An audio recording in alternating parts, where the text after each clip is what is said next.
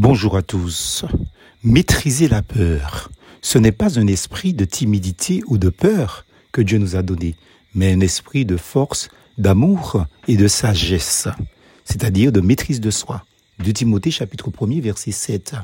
Dans cette actualité de guerre en Ukraine, avec les crimes dénoncés à longueur de journée par les médias du monde entier, les informations éveillent en nous des sentiments de colère, certes, mais mélangés de crainte, d'irritation et d'animosité face à notre impuissance et notre incompréhension à régler le problème de l'injustice.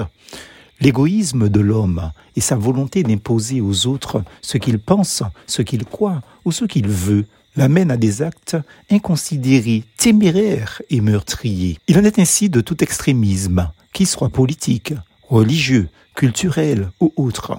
Le monde n'est pas composé d'une pensée unique, baignée dans l'amour et la liberté individuelle.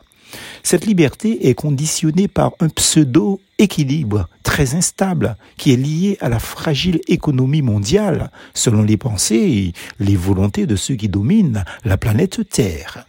Dieu est celui qui a créé le monde.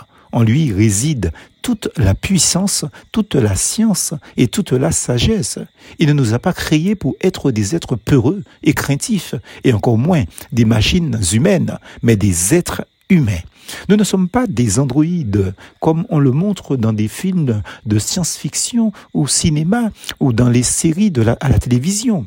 Dieu nous a créés des êtres vivants en chair et en os. Nous sommes humains dotés d'une âme.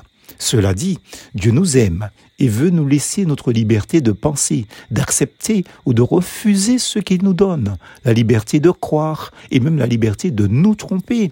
Dieu ne nous tient pas rigueur de nos erreurs si nous sommes sincères envers lui. Il est juste et saint. Mais pour nous pardonner, il nous demande d'aller vers lui pour confesser nos faiblesses et nos erreurs et de marcher en nouveauté de vie par son Esprit Saint. Alors la peur laissera la place à la paix et la joie à la sérénité qui sont communicatives. Elles nous permettront de devenir des porteurs de paix et de bonnes nouvelles. Plus force en Jésus.